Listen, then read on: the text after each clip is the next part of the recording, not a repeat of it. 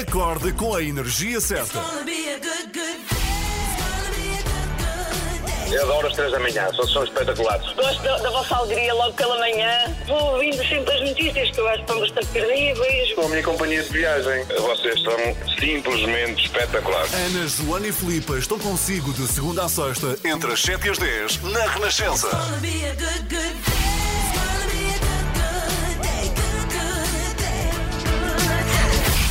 Muito bom dia, Cock Robin toca na Renascença, seja bem-vindo, são 7 e 15 Já tive aqui alguns encontros na rádio, é muito cedo na verdade, portanto as pessoas vão chegando a partir desta hora, mas há uns seres à chegada aqui da Quinta do Bom Pastor, é onde fica a Renascença, que nos recebem sempre a esta hora da manhã e a quem eu quero cumprimentar, embora sabendo que muito provavelmente não vão ouvir. É uma família de patinhos, eles nasceram aqui nesta Quinta da Renascença e vão crescendo, já são, supomos nós, adolescentes e são tão queridos, são muito bonitos. Aliás, forem passando pelas redes da Renascença, vão acompanhando o crescimento da nossa família de patos da Renascença. Wake up, I know I'm ready. Está a ouvir às 3 da manhã. Aqui estamos consigo, sim senhor, até às 10. Temos explicador depois das 7 e meia. Já há pouco lhe contei de que é que vamos falar e é assim um dos grandes assuntos a dominar eh, os noticiários europeus e estamos a falar de... Aliás, nós podemos imaginar a sensação destas pessoas que iam dentro do avião. Imagine que vai, vai num avião de viagem, não é? E de repente o avião começa a desviar-se da sua rota. É uma coisa que vai perceber, porque começa a receber aquelas mensagens pelo altifalante e começa a desviar-se da sua rota. Imagina um susto. Acontece que foi um avião desviado e isto foi forçado, um voo da Ryanair para Minsk, na Bielorrússia. Aconteceu no domingo à tarde, a meio de uma viagem entre Atenas e Vilnius, que fica na Lituânia, Atenas na Grécia, Vilnius na Lituânia, e eh, terminou com a detenção de um jornalista eh, e os líderes europeus, obviamente, reuniram-se numa cimeira extraordinária em Bruxelas para pedir novas regras e sanções contra a Bielorrússia, que não pode fazer uma coisa destas. Estamos a falar de um voo civil com pessoas lá dentro, passageiros normalíssimos, que de repente vêem o seu voo eh, desviado. E é disso que falamos depois das sete e meia da manhã. E nesta manhã também temos a Filipa Galrão de reportagem e vai começar uma série de reportagens que vão ser muito importantes para nós porque estamos a menos de um mês da maratona de rádio que vamos fazer. São as Três por Todos, é o nome de uma iniciativa solidária da Renascença que reverte a favor da União Audiovisual e é uma emissão especial e é especial porque são 50 horas de rádio sem parar. Nenhuma de nós, esta é a regra e é aquilo que damos a esta causa solidária, pode dormir um segundo que seja. Portanto, são 50 horas de rádio das 3 da manhã neste 3 por Todos que reverte aos artistas, apoio à cultura e lá está aos artistas. Acontece no Rocio em Lisboa, portanto, vai poder lá estar, vai poder visitar-nos e ver como vamos ficando com sono ao longo destas horas nos dias 16, 17 e 18 de junho. E até lá, Filipa vai falar com profissionais que estão habituados a trabalhar em horários mais complicados, portanto, noite e madrugada, para ver se nos dão boas dicas para aguentarmos estas horas todas em pé. Joana, Ana e Filipa. Às 3 da manhã estão consigo até às 10. Vamos ter com a Filipa depois das sete e meia da manhã. Bom dia! 7 e 20 agora estou sozinha, posso cantar à vontade. Falava há pouco desta iniciativa Três por Todos com a Renascença, onde ninguém fica para trás. Então acontece 16, 17 e 18 de junho. Vamos para a rua, eh, somos nós, 3 da manhã, pela cultura e pelos artistas. Pode juntar-se a nós, acompanhar mais de 50 horas de emissão em direto e ao vivo, apoiar todos os profissionais de espetáculo que, pela sua impossibilidade de trabalhar, foram especialmente afetados pela pandemia. Vai ser uma maratona de rádio ao longo de mais de 50 horas, sem parar. Sem dormir, a comer, pelo menos. Numa emissão solidária para apoiar a União Audiovisual. Vamos montar os nossos estúdios na Praça do Rocio, em Lisboa, a partir das 7 da tarde. 7 da tarde, dia 16. Já estou a fazer contas, portanto, falta menos de um mês. E vai acontecer até à meia-noite de dia 18. Vão passar por lá dezenas de convidados e vamos ter várias atuações ao vivo. Às 3 da manhã eh, não vamos dormir, isto que fique bem claro. Eh, e, e todos os animadores, todos os nossos colegas aqui da Renascença vão estar connosco para ajudar a fazer a festa. Bem, já estamos a contar os dias e as noites também. Esta é uma ação da Renascença em parceria com a Fundação AGAs, Grupo AGAs Portugal e as suas três marcas, AGAs Seguros, Médis e Seguro Direto, que tem o apoio da Câmara Municipal também de Lisboa e que reverte, mais uma vez, recorda, a favor da União Audiovisual. Tem de nos acompanhar dias 16, 17 e 18 de junho. Três por todos. Bom dia, está na Renascença, somos às três da manhã e já a seguir vou falar-lhe de um motorista, sim, sim, de um motorista que foi um pilar, não foi a pilar, foi um pilar na vida de um dos grandes cineastas da história e vou falar-lhe dele já a seguir. Às 3 da manhã. Todos os homens olham para a minha mãe. Sinto que estão a tentar assediá-la e eu não gosto disso. Ai, meu Deus. Então eu tenho que dar o, o alfa macho. Então eu tenho que proteger. Aquele boneco dos anos 80, é o Alf. Ah, é capaz. Eu, eu assumi que era com H, então pensei, alfa macho é metade macho, metade quê? Mas também pode ser o alfa, pode ser aquela. Helena. Se bem, se bem que ele não é muito peludo, não é? Não é tão Pois. peludo como o alfa. Bom, Acorde com a Ana, Joana e Filipe. Às 3 da manhã, na Renascença. Às 8h15, mais um episódio do Extremamente Desagradável. Agora, quer- queria partilhar consigo esta história eh, que é tão bonita, envolve dois homens. Um é o chefe, o outro o seu trabalhador, mas gostam tanto um do outro que acabou por ser uma amizade de vida inteira. Então, o trabalhador era um rapaz na altura, eh, chamado Emilio D'Alessandro, e o patrão, o grande diretor de cinema Stanley Kubrick. Emílio, italiano, imigrado em Londres, é contratado depois de uma série de peripécias por um tipo que fazia filmes, um tipo minucioso, roçando o chato, na verdade, com milhares de pedidos, tudo em pequeninas notas. Um rapaz italiano, motorista, é também muito minucioso e está disponível 24 horas por dia para o seu novo e exótico chefe, Stanley Kubrick. Acabou por empregar Emílio para motorista e assistente pessoal, eh, para tudo, basicamente profissão e vida pessoal, e Stanley acabou por tratá-lo como um irmão, sendo que Emílio, eh, de ser um tipo à procura de sorte em Londres, eh, trabalhando aqui e ali, de repente se torna no braço direito de Stanley Kubrick, assistindo e ajudando nas rodagens de filmes tão incríveis e grandes e famosos como Laranja Mecânica, The Shining ou até do mais recente De Olhos Bem Fechados. Bem, toda esta história é verídica e Emílio existe, ainda está vivo e a história é contada num documentário eh, chamado S de Stanley, que vale mesmo a pena ver, porque Kubrick era um gênio, mas sobretudo porque é uma bela história de amizade e confiança e tem uma data de curiosidades sobre atores, como por exemplo, como Jack Nicholson, o protagonista de The Shining, é na verdade um tipo insuportável. So Stanley said to me, Emilio, this is Jack Nicholson, the new act for the film. What do you think about Jack Nicholson? I said, well, looks okay, but why don't you use Charles Bronson? I had the opportunity to get a unique look inside Kubrick's life and to hear the story of an incredible friendship. E que história tão espetacular! S for Stanley ou S de Stanley, é assim que se chama em português. Bem, tem momentos muito bonitos eh, e muito marcantes, como quando Emílio decide voltar à Itália e Kubrick e ele se abraçam a chorar. A série é muito bonita, é uma história de amizade e, sobretudo, com muitas curiosidades sobre um dos grandes realizadores de todos os tempos. Já agora, Emílio ainda vive. Stanley Kubrick morreu em 1990. Quanto ao documentário S for Stanley, ou em português S de Stanley, está disponível na Netflix.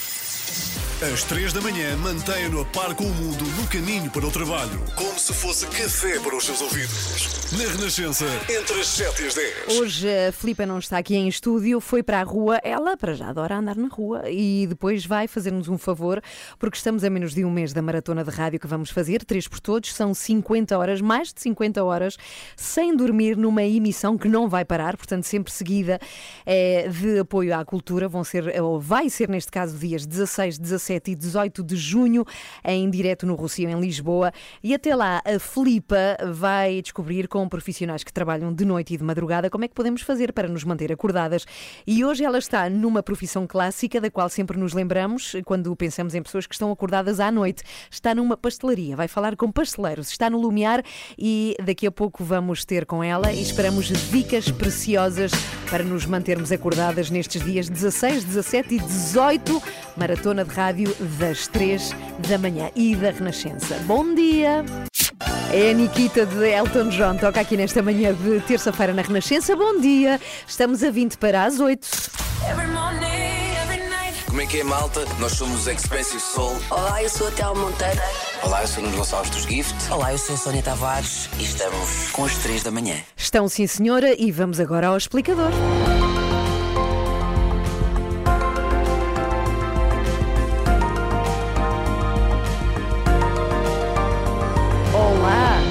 Miguel Coelho. Confessa contamos- que é a tua parte preferida. É sim, o explicador, mas Claro. sem dúvida alguma. E por acaso queremos muito entender melhor eh, esta questão e esta notícia que tem a ver com a União Europeia a impor novas sanções à Bielorrússia na sequência do desvio de um avião comercial para deter um jornalista que seguia a bordo. E lá está, é o tema do nosso explicador de hoje. A decisão dos 27 foi aprovada por unanimidade logo no início do Conselho Europeu de ontem. E Miguel, queremos muito saber o que é que ficou decidido afinal. Bem, eh, no imediato, o que os 27 fazem é pedir eh, às transportadoras aéreas com sede na União Europeia para evitar eh, o espaço aéreo bielorrusso. É uma das decisões tomadas ontem.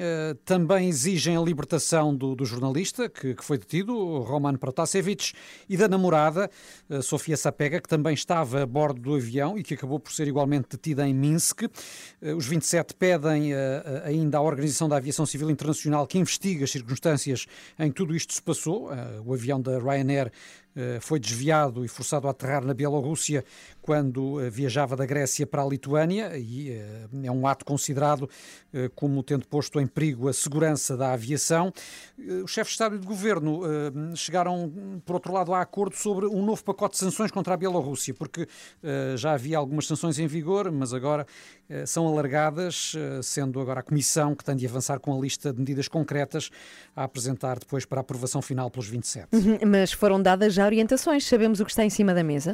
Sim, eh, o que os líderes europeus eh, defenderam foi que sejam banidas eh, as transportadoras aéreas da Bielorrússia no espaço aéreo europeu. Portanto, os aviões bielorrussos eh, devem ficar impedidos de sobrevoar o espaço aéreo europeu e de aterrar nos aeroportos da União Europeia. Esta é uma das medidas eh, muito concretas. Depois, eh, foi pedido ao Conselho Europeu que proponha novas sanções económicas, como eu disse, sanções específicas contra o regime de Minsk e que seja alargado o leque de pessoas e de entidades abrangidas pelas sanções que já estão em vigor e com esse fim foram dadas orientações para que a lista de pessoas ligadas ao governo de Alexandre Lukashenko sujeitas a sanções seja aumentada, essa lista, e para que sejam adotadas restrições económicas contra entidades e empresas que financiem o regime. Nesta altura, o presidente da Bielorrússia já faz parte de uma lista de perto de 60 pessoas eh, que têm os bens congelados no, no espaço comum europeu e estão proibidas de viajar para a União Europeia, entre elas também Viktor Lukashenko, que é o filho do presidente e que é também Uhum. conselheiro de segurança nacional na Bielorrússia. Uhum. Mas, Miguel, esta não é a primeira vez que a União Europeia dá um ralhete e impõe sanções à Bielorrússia, pois Sim, não? eh, como tenho vindo a relatar, porque desde outubro do ano passado eh, a União Europeia tem vindo a impor progressivamente um conjunto de medidas restritivas contra o regime de Alexandre Lukashenko. Foram aprovados pelo menos três pacotes de sanções na sequência das eleições presidenciais de, de agosto último, eh, que Lukashenko, se bem te recordas, venceu de uma forma eh, muito contestada, Sim. considerada fraudulenta pela oposição e por muitos países eh, internacionais. E eh, na sequência dessas eleições houve uma violenta repressão contra manifestantes, membros da oposição e jornalistas que contestaram os eh, resultados, que deram uma vez mais a vitória a Lukashenko. E recordo que eh, Alexandre Lukashenko está já no poder há mais de 20 anos na Bielorrússia, é já o sexto mandato consecutivo que está a cumprir como presidente, o que só por si já diz bem do caráter pouco democrático do regime. Pois, e já agora, quanto a este episódio do avião desviado, o que é que sabe do jornalista que foi detido no domingo, o tal eh, senhor Roman Protasevich, que seguia Sim. a bordo do avião? Sabe-se eh, pouco, enfim, foi divulgado e já podemos ouvir aqui esta manhã eh, um, um vídeo onde Roman Protasevich aparece a assumir como verdadeiras as acusações que o regime de Lukashenko lhe aponta, ou, se- ou seja, ter organizado protestos contra, contra o presidente eh, no passado. Ele diz que sim, que, que, que organizou esses protestos, diz por outro lado que se encontra bem, que está a ser tratado de acordo com a lei, que está a cooperar com a investigação, que está disponível para fazer mais confissões. Agora, claro, desconhece em que circunstâncias é que o vídeo foi gravado, suspeitando-se que tenha sido sob, sob coação. Eh, Sob detenção foi certamente, pelo que não foram declarações feitas em plena liberdade e a oposição garante mesmo que o jornalista terá sido torturado. Ele, pelo menos, aparece com uma marca suspeita na testa eh, neste vídeo. Eh, De acordo com o ministro do Interior da Bielorrússia, eh, Protasevich está detido numas instalações prisionais no centro eh, de Minsk, a capital do país. Mas afinal, que- quem é esta pessoa? Quem é este jornalista eh, e o que é que levou Lukashenko a desviar um avião, um avião inteiro para o deter? Sim, incrível. Mas Sim. eh, Roman Protasevich tem 26 anos, ele foi diretor de eh, canais eh, nomeadamente com projeção na internet, o Telegram Nexta e o Nexta Live, que eh, no ano passado, durante as primeiras semanas de protestos contra os resultados eleitorais fraudulentos, eh, foram mesmo ah, as principais fontes de informação da, da, da população na Bielorrússia e foram decisivos estes canais na organização dos protestos contra Lukashenko e para a denúncia da repressão violenta que se seguiu por parte eh, das autoridades de segurança. Acabou por ser acusado de atividades terroristas pelo Comitê de Segurança do Estado na Bielorrússia e saiu do país. Eh, É um jornalista, é blogger, eh, opositor eh, do regime desde os tempos de adolescente, eh, pediu asilo político à Polónia, eh, de onde se mudou depois para Vilnius, eh, na Lituânia, eh, e era justamente para Vilnius que se dirigia quando foi detido então nesta, nesta escala forçada em Minsk. Portanto, nunca chegou, não é? Isto parece mesmo a filme, de facto. Há mais pormenores e o explicador está sempre no site da Renascença em rr.sapo.pt. Já a seguir vamos ter com o Filipe Galrão, que pede. Ui! Ui, já vamos falar desta música que pede ah, um pasteleiro que nos dê dicas para nos mantermos acordados nesta emissão espetacular de 50 horas sem parar. Já vamos ter com a Filipe agora. Cá está. Whitney Houston. Toca nas 3 da manhã. Uma música bonita aqui nesta manhã de terça-feira. Whitney Houston toca nas 3 da manhã. Muito bom dia, 11 para as 8. Uma ótima semana, última semana do mês de maio. Quer dizer que estamos cada vez mais perto desta emissão 16, 17 e 18 de junho. Falta menos de um mês para esta emissão especial 3 por Todos. E quando eu digo especial, é especial mesmo, é uma maratona de rádio que não para mais sem dormir. Vamos lá estar às 3 da manhã. E é por isso que nós pedimos muito à Filipa que fosse ter com pessoas que estão acostumadas a não se deitar. Quer dizer, não é não se deitar, é não dormir de madrugada e de noite para nos dar algumas dicas de como é que se faz isso. E é por isso que ela está na pastelaria Trenó para falar com pasteleiros. Olá, Filipa, bom dia. Olá, bom dia. Bem, que azáfama que para aqui vai já nesta pastelaria. Eu estou no Trenó, como dizias, uma pastelaria de fabrico próprio, como se costuma dizer, e onde os corações são a especialidade. Todas as pessoas que, que aqui estão, eu deduzo que estão mais do que habituadas a trabalhar nestes horários escandalosos, não é? Ou será que não estão? Eu tenho que ir aqui atrás do António. António, venha cá. Ou António, ou então, como é que se chama? Zé Luís, Ou então Zé Luís. A, a- a que horas é que se levantam para estar aqui e, e fazer tudo isto logo a, a primeira fornada? às quatro da manhã. 4 da manhã. E, co- e como é que se aguenta tantos anos? Há quantos anos é que trabalha aqui? Aqui há 20. Ai, já 20.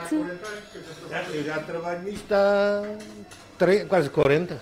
Mas já- já percebi, até porque dá para perceber que está feliz, que gosta do que faz. Sim, sim, sim, claro. E qual é o segredo para não dormir durante, durante as horas a que todas as outras pessoas estão a dormir, não é? Acho que já é uma rotina, porque quando está até de folga, a gente está 4, 5 da manhã, acorda sempre naturalmente. Já. E a que horas é que chega a casa?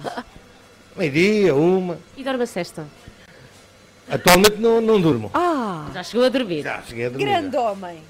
Grande homem, diz Ana Galvão lá do outro lado. Ah, quem corre por gosto não cansa, ou ao fim de alguns anos, ah, com estes horários, já, já pensa assim, se calhar é melhor, é melhor mudar. É, tá- é melhor mudar para quê? Agora, não, não há para onde mudar. Que era bom, porque a gente, por exemplo, não temos fim de semana, Pois. praticamente não temos tempo para a família, né? Porque quando é novo tudo se aguenta, depois quando a gente chega a uma certa idade, torna-se complicado. E, e continuam a gostar de comer doces, porque no meio de tantos bolos, todos os dias, continua a ser bom. Olha, eu sou goloso, mas não é por esse tipo de doces. É doces mais de, de prato. Aqueles que não faz, ou também Não, faz faço, esses. faço, mas não, mas não... Estes assim, assim não, assim, os doces, pudins e isso. Vocês não estão a perceber, mas aqui eh, já estão imensas massas. O que é que é isto que temos aqui, António? Do Chezes. Ai, dos Ainda chesses. bom. Então, o António está neste momento com a faca a abrir os dos chesses, que vão ser preenchidos com aquele doce que nós sabemos. O chantilly. Exatamente, com o chantilly. E estão quentinhos. E nunca, nunca lhe dá para comer assim um ASCAP? Não, não porque eu não gosto de chantilly. Não, não gosta de Nestas chantilly. pessoas É, Eu acho que aqui o imunes. segredo é a pessoa não gostar de, de comer De aquilo que está a fazer. Olha, quando, A pessoa diz que quando vem para pasteleiro, enjoa os bolos, mas é mentira. Mas é mentira. A viral é mentira. Podem não porque está farto de os ver, não é? olha, Filipe, e quando exato. estas pessoas têm muito sono, ah, que devem estar muitos Exato, dias, é isso que como é que fazem? saber, não é? Sim. Quando têm muito, muito sono, porque de certeza que há dias em que pensam assim, oh meu Deus, eu já não aguento mais, qual é o segredo, qual é o truque, o que é que fazem para melhorar? Isto é como todas as profissões. É sempre o mesmo, é vir ao disco que toca o mesmo. É todos os dias a mesma coisa. Mas Mas se vos dá uma quebra assim a meio da manhã. Não, não dá. Não dá, não dá. Ana, eu acho que o segredo é nascer já com a Pois aptidão. é, é isso, é. É como uma pessoa ser das obras a levantar-se às 7 da manhã ou às 8. Nós é, temos aquele horário, já custa-nos mais, a mim custa-nos mais, quando estou de folga, a levantar Claro. mais 9 da manhã, digo-me a levantar às 4 da manhã. Pois é. Pois, exato, E a eles nunca ganha tiveram... uma rotina. Eu fico doente. Dói-me a cabeça se me levantar às 10 da manhã. Claro, já estão mais que acostumados. Hora levanta-se às 9, quando está de folga, para se levantar é um caso sério. E, e lá, e a família tem que ter mais ou menos a mesma rotina que vocês, ou O não? nosso horário praticamente tem que acordar à hora que a gente acorda. Tem de ser que remédio. É o que vai acontecer com a nossa. É o que vai acontecer com a nossa família no estúdio durante 50 horas, não é? É isso, é isso. Bem, eu agora vou ah, dedicar-me aqui a ver os de Chess a serem feitos e eventualmente a comer um no final. Vê como é que se fazem os os- croissants, os croissants Os nessa croissants. pastelaria. Pois eu não vejo aqui croissants a serem feitos. Já foram feitos, Pois é já isso? devem ter sido. Os corações são logo os primeiros a sair. São os primeiros a sair porque são, claro, os primeiros que as pessoas querem comer também. Bom, então a conclusão que tiramos é que de facto há pessoas que nasceram para Ah, acordar ali, cedo, ponto final. Sim, isto é Obrigada. uma, é uma questão de gene, no fundo. É Nós isso. com o gene para poder acordar cedo. Por isso, acho que não, não temos muita sorte em termos de, de dicas assim à última da hora para nos aguentarmos nos três dias de emissão. Acho que vai ter que ser mesmo muita força de vontade, Ana. É isso, é isso. E, e natureza, até já a Filipa. A Filipa que está hoje e foram muito simpáticos porque nos receberam nesta manhã de terça-feira na pastelaria Trenó, que fica, eh, já agora fica a morada, se quiser experimentar os croissants, Alameda da Linha das Torres, no Lumiar, em Lisboa. 24 horas por dia, 7 dias por semana. As melhores histórias e as suas músicas preferidas. Renascença. A par com o mundo, impar É impressionante porque ela não estava aqui em estúdio, falou sem duchesses e croissants, de repente estava na momento. cadeira. Sim, Foi sim, sim. impressionante. Com magia é a palavra mágica que tens de dizer todas as manhãs para eu me materializar aqui. Por acaso, duchesse não é o meu forte. É croissants. Sim, croissants também gosto muito. Olá, bom dia! Olá, bom dia! Tudo bem? Estava aqui a tomar nota da morada Sim. do Tornó. Pronto, já tenho. Tiveste muito sucesso ontem no Extremamente Desagradável. É, Foi. Por causa, sim, porque há muita gente que vê a Eurovisão e devo dizer já agora para explicar, ontem dedicaste o Extremamente Desagradável à Eurovisão, que eu acho que é neste momento um dos maiores espetáculos de música no mundo e não há dúvida sobre isso. Um dos mais adorados em Portugal, porque a RTP, por exemplo, nessa noite ganhou a guerra das audiências Que loucura! SIC e à TVI. Então, acontece. hoje não é? há segundo episódio. Hoje há a conclusão. A parte que eu gosto mais que é aquela dos votos. Ah, sim, sim, sim. 12 pontos.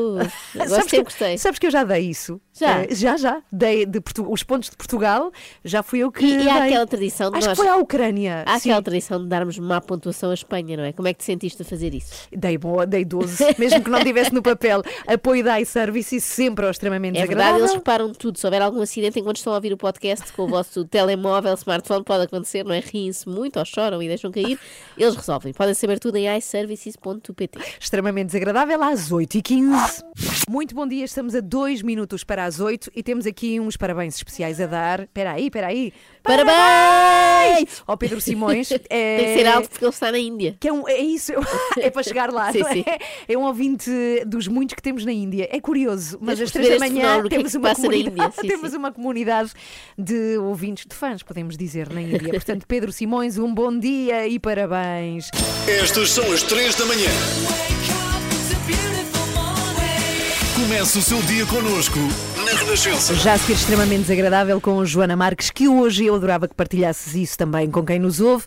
Encontrei algo, eh, encontrou algo invulgar no bolso das suas calças. É verdade, há pouco pus aqui a mão no bolso, pensei, tem aqui a máscara, é o habitual que temos agora, não é? Mas de É uma repente espécie de máscara, se quiser. Achei que era, mas não dá para cobrir a cara toda. Sai do meu bolso uma minúscula piuga de bebê, isto do bolso direito. E eu pensei, deixa cá ver. E ponho a mão no bolso esquerdo e sai o par, que é incrível. Eu pareço uma máquina de lavar. Eh, Não, a máquina de lavar não te dava ao par, dava-te só uma. É verdade. tu dás E duas. Tenho aqui um kit completo se alguém precisar Sim. de meia de bebê e estou agora a recordar como é que elas vieram aqui parar. Como é que foi? Eh, ontem achei que o meu filho mais novo estava incomodado por ter meias, que ele agora mexe muito nos pés, e pensei, está calor, vou tirar. Me guardei no bolso e eis que aparece aqui. Eh, costuma acontecer muito com os Sim. xuxas. Também tenho muitas xuxas Sim, sim, bolso. sim. Olha, já agora que contas isso, vou aproveitar para contar. Depois pomos música para esquecer. Um episódio que tem a ver com piugas, precisamente, e de um dia que saí a correr, era mais nova, andava na escola ainda, a correr para apanhar o comboio para ir para a escola, e de repente sai-me da parte de baixo, perto dos sapatos, duas coisas. Que é que eram as piugas do dia anterior. Tinha tirado as Ah. calças, preguiçosa, não tinha arrumado Clássico. nada, tinha deixado lá as meias que me saíram enquanto estava a correr para apanhar o comboio. E foi muito embaraçoso. Tinha pessoas ao lado. Começam a sair coisas por baixo. Bom, 8 e quem não, não é? Quem não tem assim episódios com meias. 9 e 15, extremamente desagradável já a seguir. Pode ver em direto no Facebook também. O que é que vamos ter hoje? Podes? Ah, é uma Força. pergunta, como puseste a música. Sim. Ah, vamos ter a votação, que é aquela parte entusiasmante da Eurovisão. Saber quem ganha, já sabemos, mas também saber quem perde. Soul Asylum toca na Renascença. Muito bom dia! 8 e 17, uma ótima terça-feira. Vamos lá, o extremamente desagradável, capítulo número 2 do Festival Eurovisão 2021. Extremamente desagradável.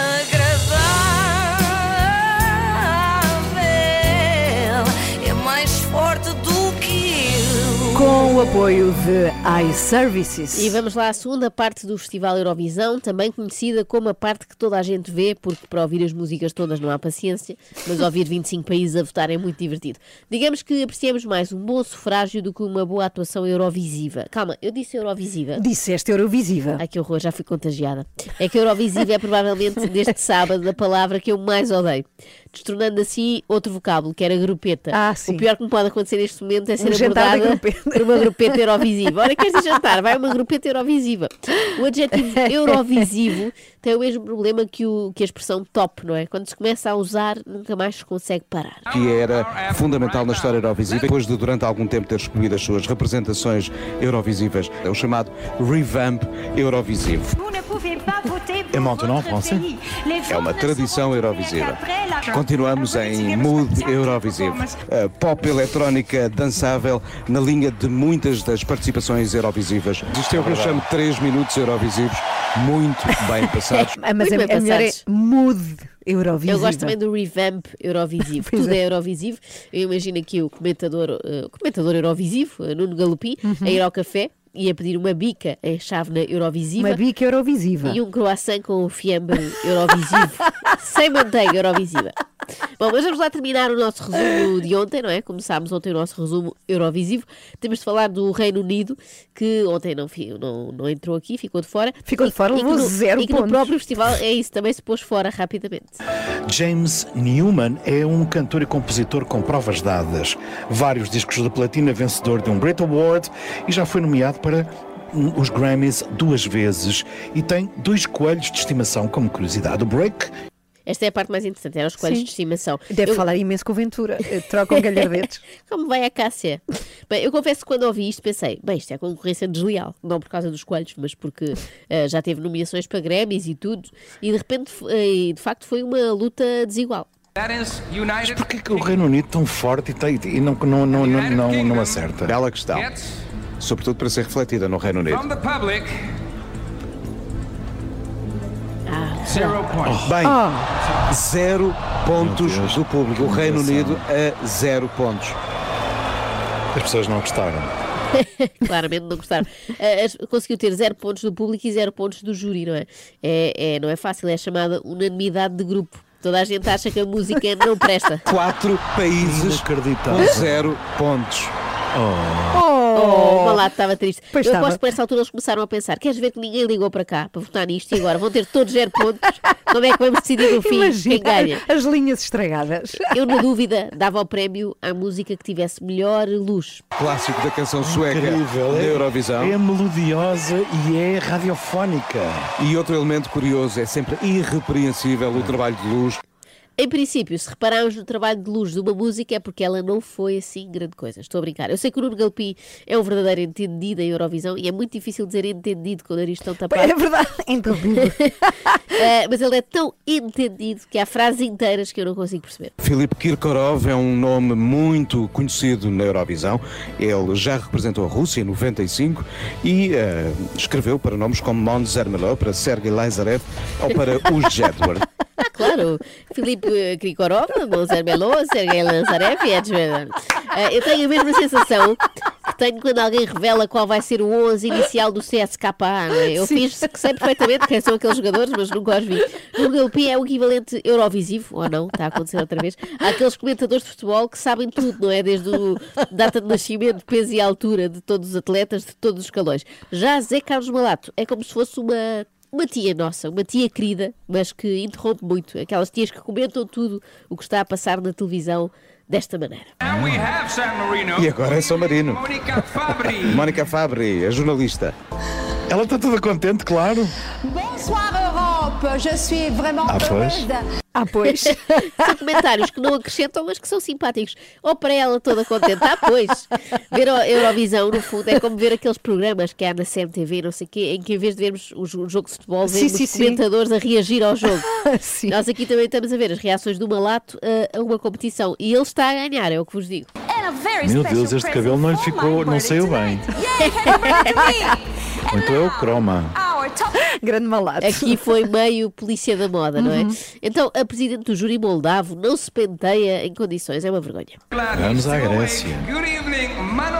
Olha, é um pequenino. É um jovem ator. Olha, uma- é uma Anolis, não é? É um jovem ator que parece galopim, não fosse uma lata achar que o pequenino era um anão, não é? Olha, o pequenino anão. Ele ficou de facto estupefacto quando viu a criança como representante do júri da Grécia e eu percebo, não tem idade para aquilo. Ah, para estar acordado tão tarde, não é? Pequenito. Não, isso era ao menos, porque era sábado, não é? Mas Ah. não tem idade é para ver as roupas dos italianos que ganharam. Pode vir a ter pesadelos com aquilo, já o estou a imaginar. A acordar à meia-noite, mamã, mamã, tive outra vez pesadelos com o Napa. Bom, mas Com o melhor, napa. de longe, o melhor, o melhor comentário do José Carlos Malato foi este. Vamos até a Alemanha. Vamos lá ver se nos vão dar alguns pontos. Mais uma apresentadora de televisão. Ah, bem, ela, coitada, está com problemas ali de. Ah, não. Era o quê? Coitada, ela está ali com problemas de. Ah, não, não faço ideia. Eu acho que não há nada mais insultuoso do que quando olhei para ti pensei que tinhas problemas, mas depois vi melhor e não, não é? Na verdade, todos temos problemas, mas quando assim visíveis é um bocado embaraçoso. Ah, coitada, está cheio de problemas. Ah, não, ah, não, está só, é só uma pessoa, é ser normal. É só assim. E aqui, de facto, a Alemanha ainda não tinha grandes problemas, eh, talvez eh, tenha vindo a ter mais tarde, quando descobriu que foi a Itália a ganhar. Ah, Ganhou a Itália. Ganhou a Itália, exatamente. Ganhou a Ganhou a Itália. Itália. Ganhou a Itália. Bom, vamos alegrar-nos. Ganhou a Itália. Ganhou a verdade, Itália, Ganhou a Itália. Ganhou a Itália. Eles não gostaram. A decepção deles. pois é. Ah, portanto, é o grande momento da noite, vamos chamar o vencedor. Ah, ganhou a Itália. Ganhou a Itália, vamos ficar Pronto. contentes, vamos ficar contentes. Ah, ganhou a Itália. Disfarce um bocadinho essa falta de entusiasmo. Parece eu à meia-noite da passagem de ano. Todas. É, que bom! Há bocado era 2018 e agora já 2019. Estou tão feliz. Estou tão feliz. Eu sei que vocês gost- gostaram muito dos Sim, vencedores, tu, muito, tu e Filipe, aqui no Uhum. programa, e por isso um presente para vós. Aqui estão eles.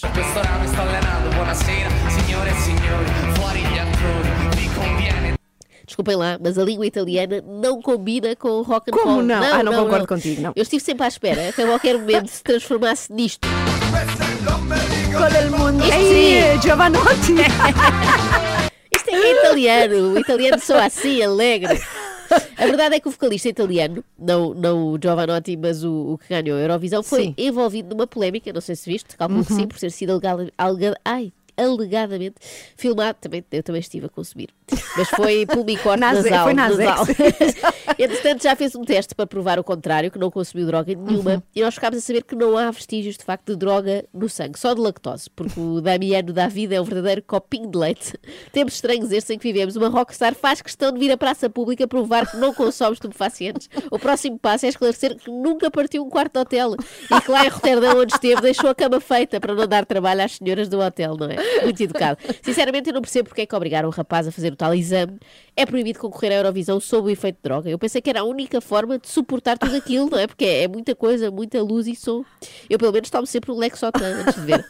Vai passar agora a haver controlo antidoping nos festivais de verão, ouvi dizer. Os cartazes vão ficar bastante mais pobres. Eh, À partida só sobrará o Miguel Araújo e pouco mais. E Zambujo também. Achas que não? Zambujo, se o vinho contar, não. Aquele vinho alentejante não pode entrar. Bom, parabéns à Itália. Ganharam, tudo bem, mas não foi por falta de esforço nosso. Não só dos Black Mamba eh, a tocar e a cantar, mas também do Malato, muito forte a agradecer votações. Sete para Portugal, Portugal. boa. Sete para Portugal, muito bem. A Suíça vai dar. Obrigado, vai, Suíça. Vai dar os 12 Mas obrigado, Islândia, muito obrigado. Portugal, sete pontos, muito obrigado, Áustria. E oito pontos para Portugal. É bom, oito pontos para Portugal aí já. 10 pontos para Portugal, vindos da Islândia. 10 pontos, espetacular. Mais 10 pontos para Portugal. Boa, 10 Obrigado, Roménia. 10 pontos. Vamos ver se há para Portugal. Sete. 7 pontos. 7 pontos para Portugal, Muito dados pelo Reino obrigado. Unido. Que bom. Congratulations. Não é possível! Espetacular, obrigado! 12 pontos. 12 pontos! Olha aí o Tatanka! 12 pontos da República Checa! Espetacular, muito bom e muito obrigado! Pessoa mais educada de sempre, José Carlos Sim, sim, ficou, sim. Mesmo, ficou mesmo contente, parecia um miúdo a abrir os presentes do Natal. 12 pontos, era mesmo o que eu queria, muito obrigado! Nós somos o melhor país a agradecer. A classificação pode parecer decepcionante, mas não é. Olha, igualamos a classificação do Eduardo Nascimento, do Carlos do Carmo e dos Almalusa. Igualámos os Almalusa ao champanhe! E o primeiro copo é para o malato que sofreu tanto. É agora que se vai começar a saber. Acho que só quando forem atribuídos os pontos da Suíça é que se Até estou a ficar com fome. Quem nunca, não é? Também eu, as grandes decisões deixam-me sempre com o ratito. Olha, vou tomar um pequeno almoço. Com um ratito tão bom. Olha, o Malato esteve muito bem. Estiveram Ótimo. os dois muito bem. Muito bem, muito bem. Complementam-se, não é? Sim, um dá informações muito sérias.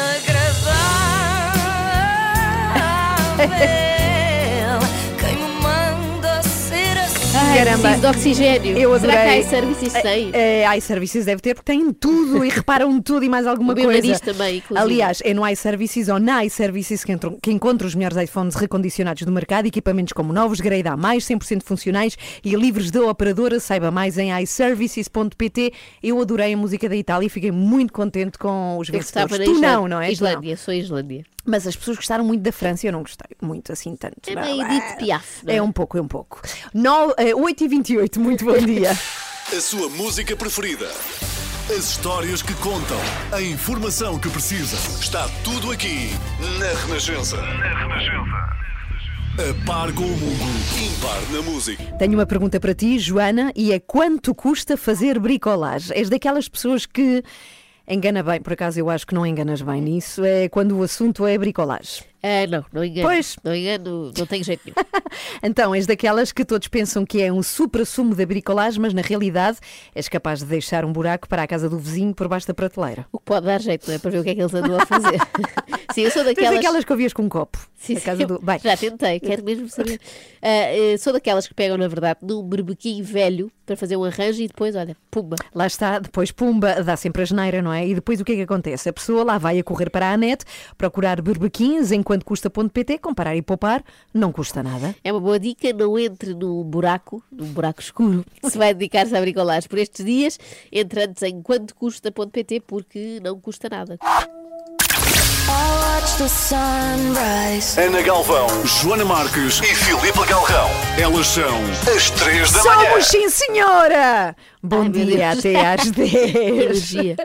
Eh, Estamos no mês do coração, não sei se sabias, mês de maio, tu que gostas tanto de médicos e questões anatómicas, Sim, sim, estamos eu, no eu ainda mês. estou no mês do nariz, mas hei de chegar Ah, ao do pois é, coração. pois é, é verdade, está um pouco assim hoje. Mas estamos no mês do coração, este mês de maio, e não queríamos deixar o mês de maio acabar, já que estamos na última semana, e recordar que temos um projeto chamado Lisboa no Coração, da Fundação Portuguesa de Cardiologia, e que traçaram circuitos pela cidade em forma de coração, que é uma coisa muito bonita, e onde está a Filipa Galrão, que nos conta tudo já a seguir nesta manhã de terça-feira. Pum, pum, pum, pum. Filipe Galrão, junto ao coração. Pim, Baby Jane, ele é Rod Stewart, toca na Renascença. Muito bom dia, uma ótima terça-feira para si. Andamos sempre no Facebook, hein? pode falar connosco por lá, também pelo nosso número do WhatsApp, sempre disponível para si. 962-007-500. Joana, Ana e Filipa. As três da manhã estão consigo até às 10. Estamos no mês do coração, neste mês de maio. Não queremos deixá-lo acabar, já que estamos na última semana, sem lembrar que a Sociedade Portuguesa, ou neste caso Fundação Portuguesa de Cardiologia, fez uma série de trajetos com forma de coração para incentivar os lisboetas a fazerem exercício precisamente por esses circuitos. Começas num sítio e acabas outra vez no mesmo sítio, será? Eventualmente é isso. Vértice do Galrão é que nos pode dizer se isso eh, assim é. Olá, Filipa, Olá. bom dia. Olá, bom dia. Sim, é mais ou menos isso de que falam. Mesmo quem não vive na capital tem Lisboa no coração, é o nome desta iniciativa, e eu também falo por mim, não é? Não sou de cá, mas tenho Lisboa no coração. E maio, como diziam aí bem, é o mês do coração. Assim, a Fundação Portuguesa de Cardiologia e o município de Lisboa traçaram circuitos pela cidade em forma de coração. Eu vim prontíssima para realizar um destes circuitos, porque se mete desporto não consigo recusar, não é? Já sabes. Sim, Estou na sim. Quinta das Conchas no Lumiar, neste jardim. Ouvem-se os ah, pássaros. onde até, até já pratiquei Muay Thai aqui, mas um dia falaremos sobre isso. Então eu fui ao site lisboa.run-trajetos, escolhi o trajeto 14, um coração no Lumiar, e daqui a pouco já vamos explicar melhor o conceito e o desafio por trás deste Lisboa no coração. Porque para já falamos precisamente do nosso coração, o coração de toda a gente. Para isso eu estou com o Dr. Luís Negrão, ele é assessor médico da Fundação Portuguesa de Cardiologia. Bom dia, Dr. Luís. Os portugueses sofrem muito do coração.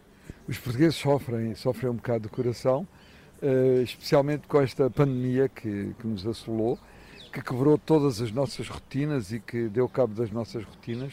E nós agora, aos poucos e poucos, temos vindo a reconquistar eh, aquilo que perdemos. E eh, queria salientar o facto da atividade física ter sido progressivamente conquistada. Começou por ser uma desculpa para sair de casa. Exato. Uh, quando nós estávamos fechados em casa e não podíamos ir à rua, a atividade física passou a ser um escape. Psicologicamente foi muito importante e agora começou-se a tornar um hábito. E, e em termos de coração, uh, se eu lhe disser dois dos cinco números que vão sair no Euro Milhões para a semana, uh, eu aumento o risco de ganhar no Euro Milhões em 40%. Está certo? Isto é só para as pessoas terem uma ideia do, que é, do que é o risco, aumentar ou diminuir o risco de Hum. qualquer coisa. Portanto, se eu lhe der dois números dos cinco números que vão sair na próxima semana, tem o risco de ganhar, aumenta o risco em 40% de ganhar no Euro Milhões. A prática regular de uma atividade física moderada diminui o risco de ter uma doença cardíaca em 35%. É imensa, é imensa porcentagem. E de que forma, então, fazer estes vários percursos por Lisboa pode alertar para as doenças cardiovasculares? Eh, É porque a pessoa acaba por se cansar, percebe que tem que fazer um check-up ao coração, como é que é? É é assim, eh, a atividade física não dá eh, direito a diuturnidades. Portanto, se foi praticante e se vai retomar, deve fazê-lo com cuidado. A marcha, a, caminha- a caminhar é a atividade física mais simples e mais benéfica que nós podemos fazer. E tem que ser uma atividade física moderada, ou seja, eu tenho que aumentar a minha frequência cardíaca, tenho que aumentar a minha frequência respiratória, eu terei que sentir um suorzinho na testa, tenho que me sentir cansado, mas vou ter que conseguir manter uma conversação com alguém que esteja ao pé de mim ou que hipoteticamente Então, o ideal é fazer estes percursos acompanhado, para ir conversando. Sim, ou então eh, de- pode ir cantando também. Ah, boa ideia. E pode ir, sei lá, falando, eh, sonhando e fazendo muitas coisas. Mas a ideia é as pessoas eh, conseguirem manter uma conversação. Se a pessoa com, com a atividade física que está a fazer não consegue, porque que já não fica Ah, essa sou eu, sou eu. na Porque algo boca, está mal, não é? É porque a atividade já está a ser intensa e a atividade intensa já pode ser prejudicial bem. ao coração. Muito bem. Portanto, fazer uma atividade física moderada pelo menos meia hora todos os dias. Uhum. Se fizer aos sábados, domingos, feriados e dias santos, melhor ainda. Mas fazê-lo regularmente, uma atividade física de intensidade moderada. Boa dica, seja, meia hora para por dia. cansar, para suar um bocadinho, para eh, ficar com uma respiração um pouco ofegante, Uhum. Mas não mais do que isso. Obrigada, Dr. Luís. Já vamos saber mais então como se processa este Lisboa no coração, quem pode participar e como, qual é a exigência dos percursos, porque vamos falar já a seguir com o Nuno Delgado, chefe da missão da judoca. Lisboa como capital europeia, exatamente, como capital europeia do desporto.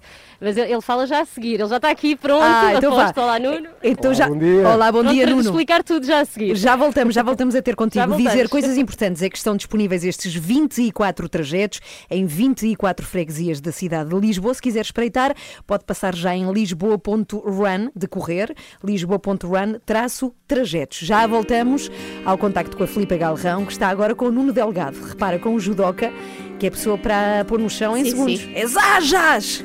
Já está. 13 para as É 9. assim mesmo que ele faz. Bom dia.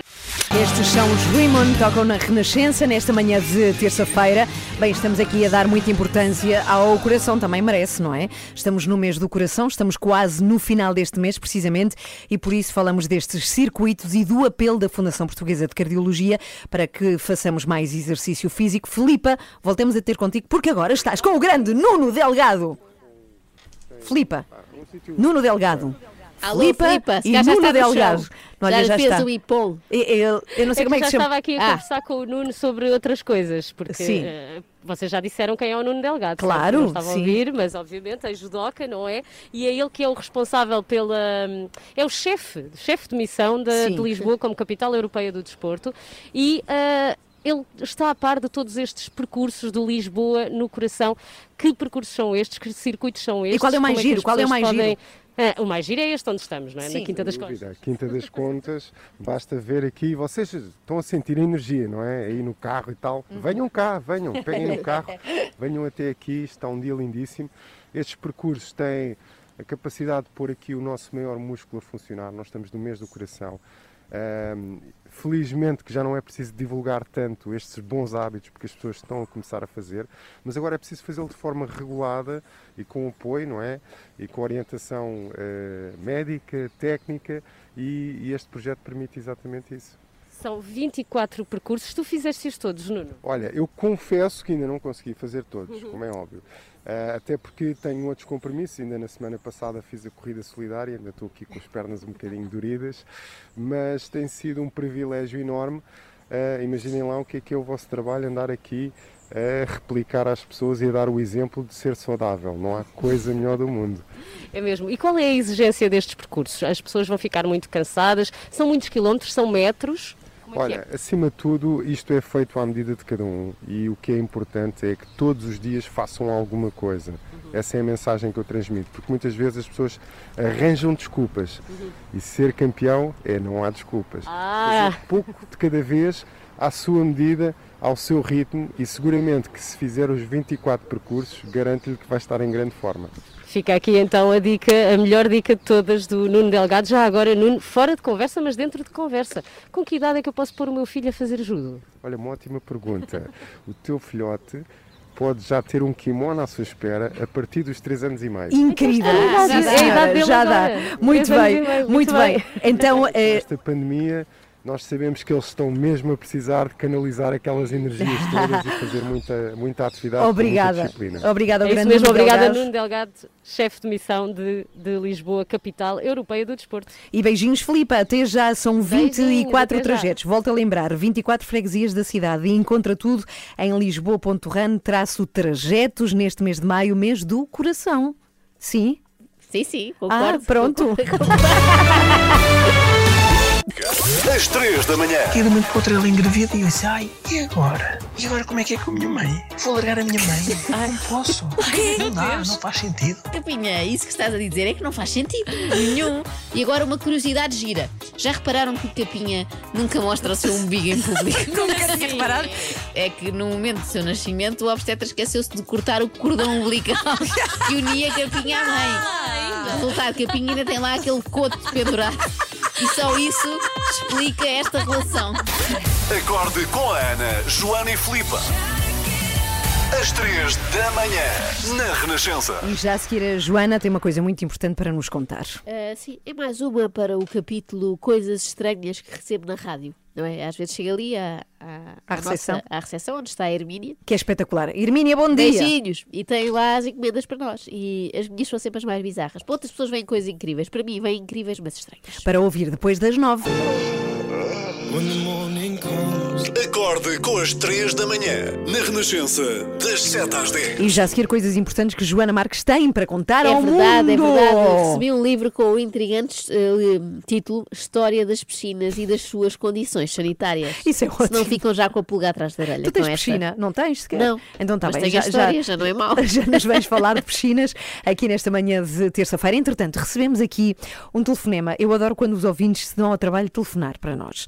Ele é o Yuri Nunda e ouve sempre às três da manhã. Bom dia, Yuri! Bom dia. E lembra-nos que hoje, 25 de maio, é o Dia de África e ele pediu uma música de ritmos africanos nesta manhã de terça-feira. Sendo que não temos, e peço desculpa, mas não tínhamos disponíveis a esta hora assim, de repente, uma música com ritmos africanos, decidimos recordar uma canção de uma banda que se declara ao continente africano e Ah, conta a história de é, esta pessoa estar em África e uma rapariga ir visitá-lo, como ele está apaixonado por ela, tem de escolher Ou fica em África sem ela, ou vai-se embora com ela. Ex-África dos Toto. clássico. Ah, grande música. Joana, Ana e Filipa.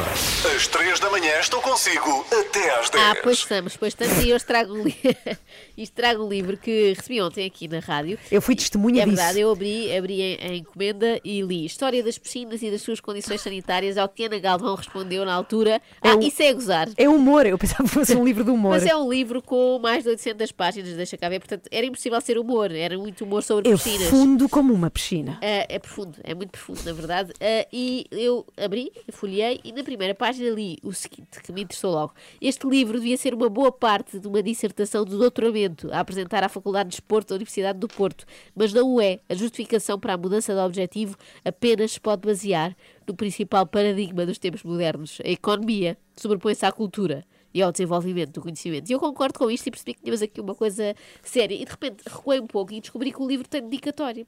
E Para diz o- ti? sim, e diz Ah. o seguinte, para a Joana Marques, aliás diz a Dona Joana Marques, mas não é preciso. Dedico-lhe este simples livro por duas razões. Primeiro, consequência de uma afirmação que fez há tempos ah, no seu programa. E depois, ah, pela boa disposição ah, que me transmite todos os dias. Mas qual era a afirmação? Portanto, desde já, beijinhos ao Vitorino de Matos Beleza, Bom por nos dia. ouvir, muito obrigada. Agora, a afirmação, eu não sei, é Qual misterioso para mim. Que afirmação terei eu feito sobre higiene em piscinas? não me lembro. Eu, tenho, eu acho que tem a ver, deves ter dito que não gostavas de entrar ou uma coisa Ou assim. de usar porque- touca, será? Eventualmente. Há uns tempos falámos de, dos negacionistas poderem, poderem recusar-se a usar toucas no futuro, quando acabar isto da máscara. Pode ter sido isso, pode ter sido isso. E queria só partilhar, porque o livro é de facto interessante quando começas a ler. Nunca pensei nas piscinas como objeto de estudo, mas uh, leio só aqui duas frases que, que nos elucidam acerca disto. As piscinas. Um caldo de cultura, de lazer, de desporto, de arte, de saúde, de prazer, tanto serviram para armazenar arenques e legumes que foram enviados para as tropas destacadas na Segunda Guerra Mundial, não sabia, como para o evoluir de um bailado num torneio de natação sincronizado. Oh. De facto, as, as piscinas dão para tudo. E depois Uhum. tem páginas e páginas sobre piscinas em todo o mundo. Olha, vou ler. Se calhar vou ler. Agora vou de férias e levo. Isso Que é achas? incrível. Não, mas sabes que para mim qualquer assunto tem interesse, não é? Sim, sim, qualquer é- assunto é, a pode história, ser a interessante. história das piscinas. Olha, há mais de 100 anos que o banhista é acusado de ser o principal responsável pela contaminação da água da piscina. E de Então- facto é. E ficamos Aquelas pessoas espera- fazem xixi. Será que há mesmo aquela, aquela história de aparecer uma mancha à volta? Será que isso é verdade azul, ou é mito? Uma mancha azul, Vou eu ler, acho que é mito ler. e que esta pessoa devia esclarecer já agora aqui. qual terá sido a primeira piscina feita em Portugal e para quê? Mas de lazer, Ah, de lazer. privada. De quem terá sido?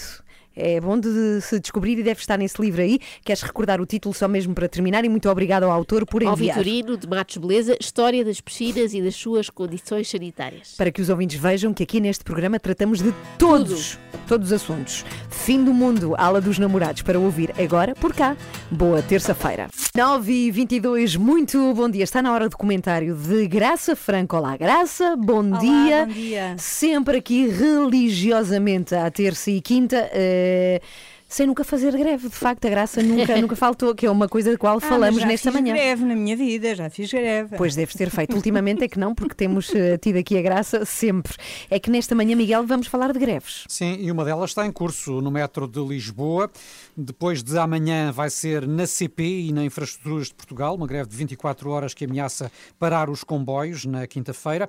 São greves que têm como consequência lutar outros meios de transporte e em contexto de pandemia não será propriamente o mais desejável. Eh, Para a semana devem começar 15 dias de greve parcial de inspectores do CEF, numa altura em que o turismo procura retomar a atividade.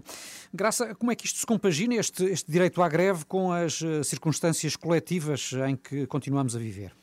Bom, eh, de facto são dois casos diferentes, mas ambos têm a ver com eh, situações muito graves em que é preciso ponderar qual é o direito mais importante. No caso do, do metro de Lisboa, não estão em causa eh, as reivindicações dos trabalhadores do metro, que podem até ser perfeitamente legítimas. O que está em causa é que uma greve no metro, nestas circunstâncias, faz sobrelutar os outros eh, meios eh, de transporte. E essa sobrelotação eh, conflitua com o direito à saúde, ou seja, nós não podemos, em plena pandemia, subestimar aquilo que é a sobrelotação dos outros, dos outros transportes. E o direito à greve existe para que os mais fracos possam sobrepor os seus direitos ou lutar pelos seus direitos face aos mais, aos mais fortes.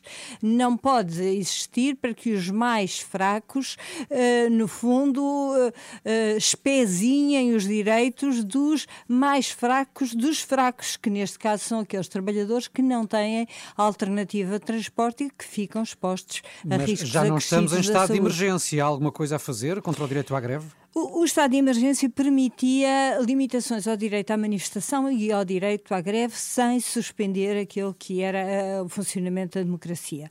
Eu acho que é sempre bom não abusar de estados de emergência, no entanto, se não houver alternativa, eh, é preferível que haja uma maneira de pôr cobro ao abuso do direito, do direito à greve. Daí se, se constata aquela necessidade absoluta de lutar contra o, o estado de emergência prolongado, porque ele pode pôr em causa, de facto, os direitos da, da democracia. Mas também o abuso dos, eh, dos direitos consagrados na Constituição põe em causa o direito à democracia, mas por outras vias, pela via do populismo, não é?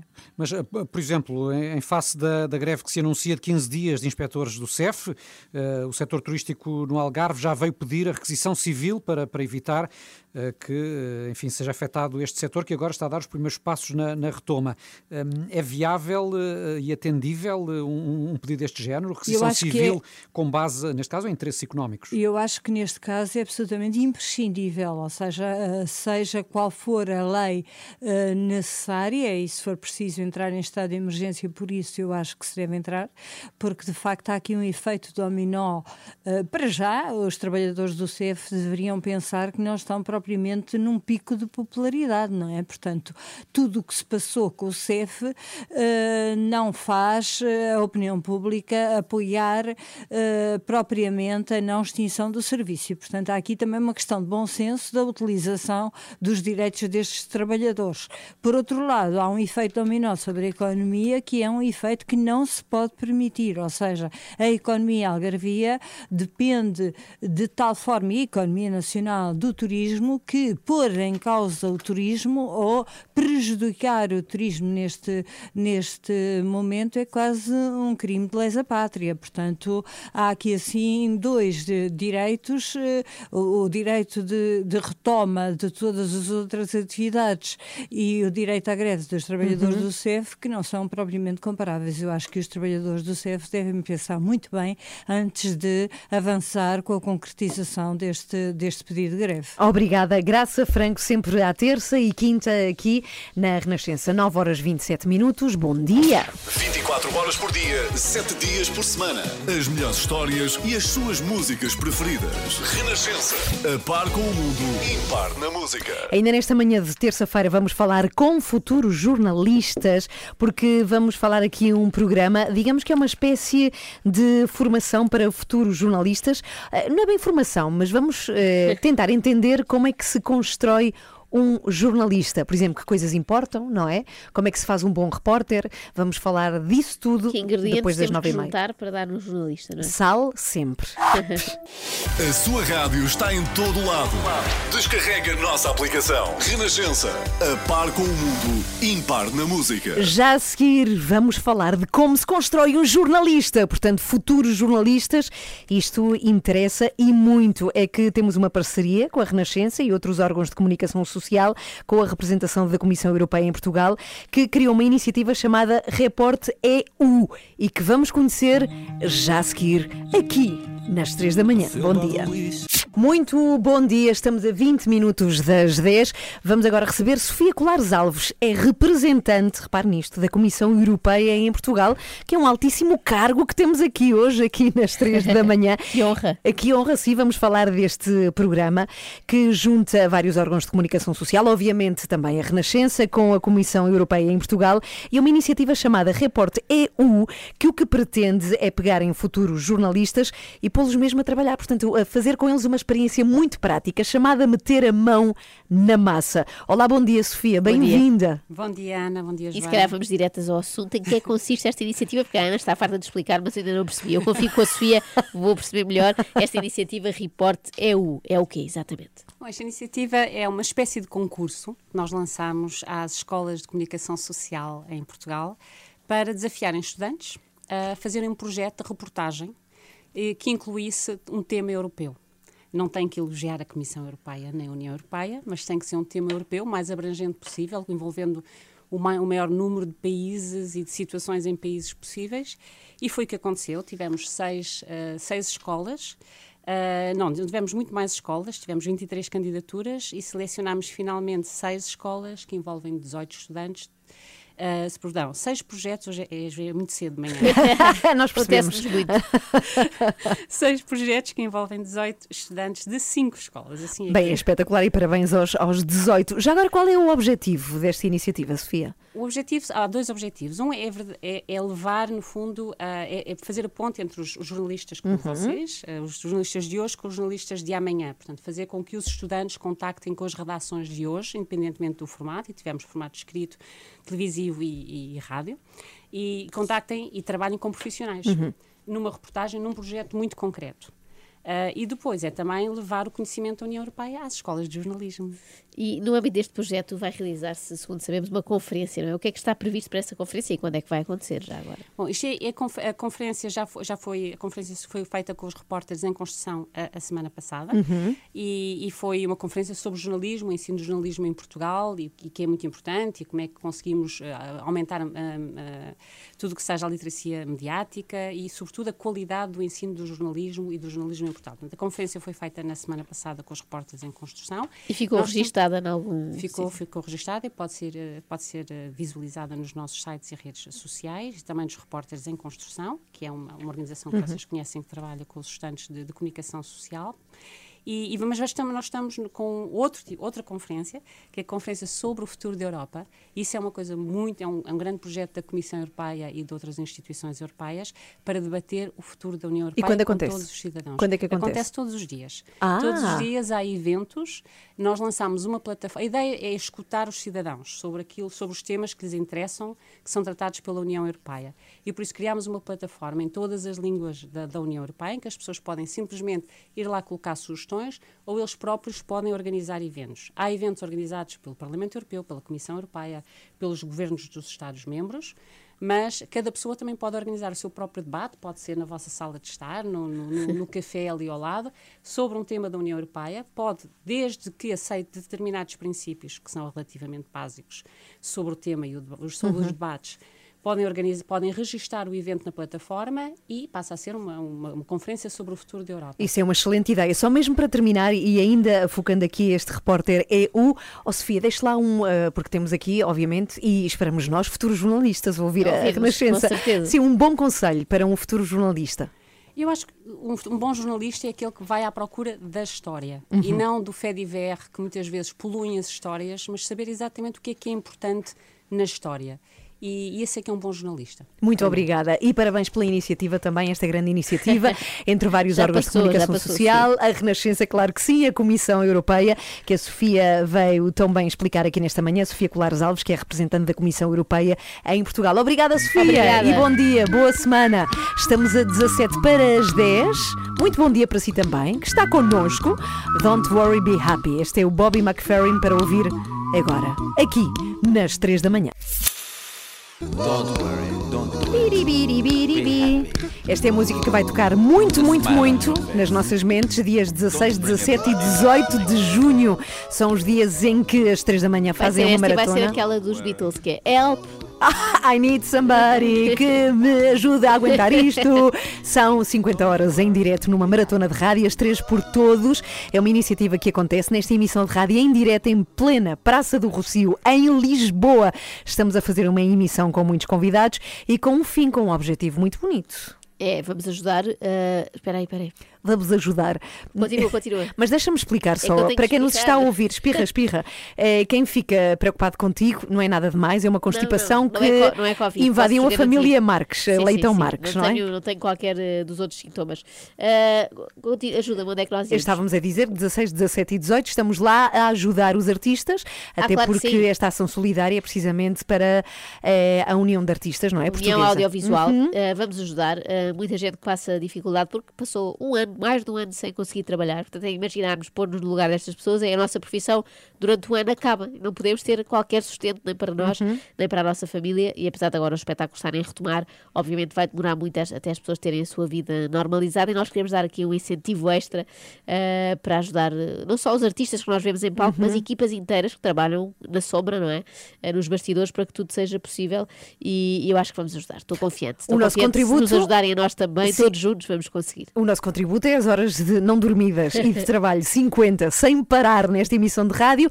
O seu contributo pode saber como fazê-lo se passar pelo site da Renascença.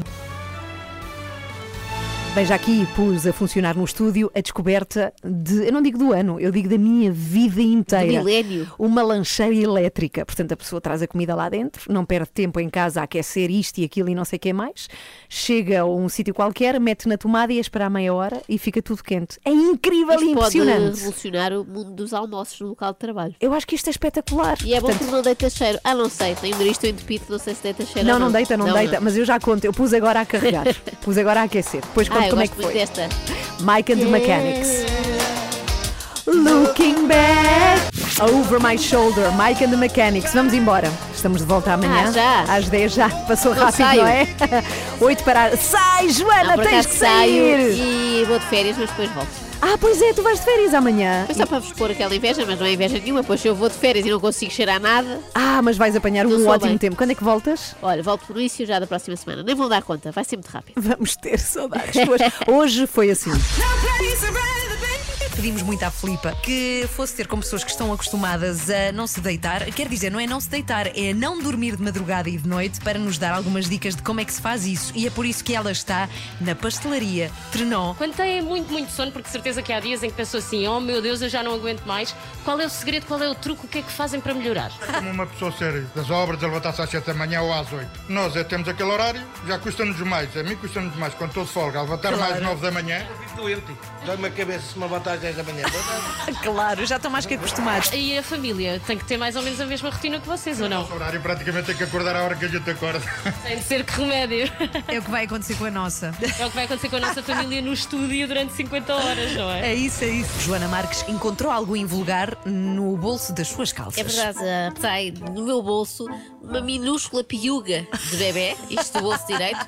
E eu pensei, deixa cá ver. E ponho a mão no bolso esquerdo e sai o par, que é incrível. Eu pareço uma máquina de lavar.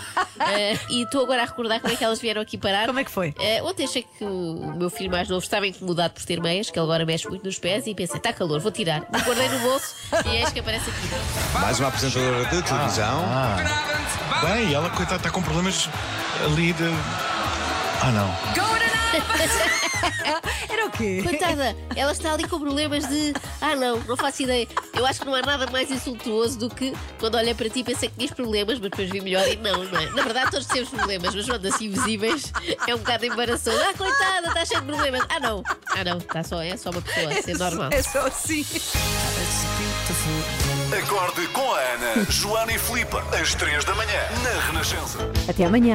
Até amanhã. Ai, Voltemos às vamos 7. dançar essa. Adeus. Adorava que as pessoas te vissem. É só com esse é um mexer de jogo de ombros. ombros, é ombro para cima ou ombro para baixo. Todos juntos agora. Boa semana. Até amanhã. Até amanhã.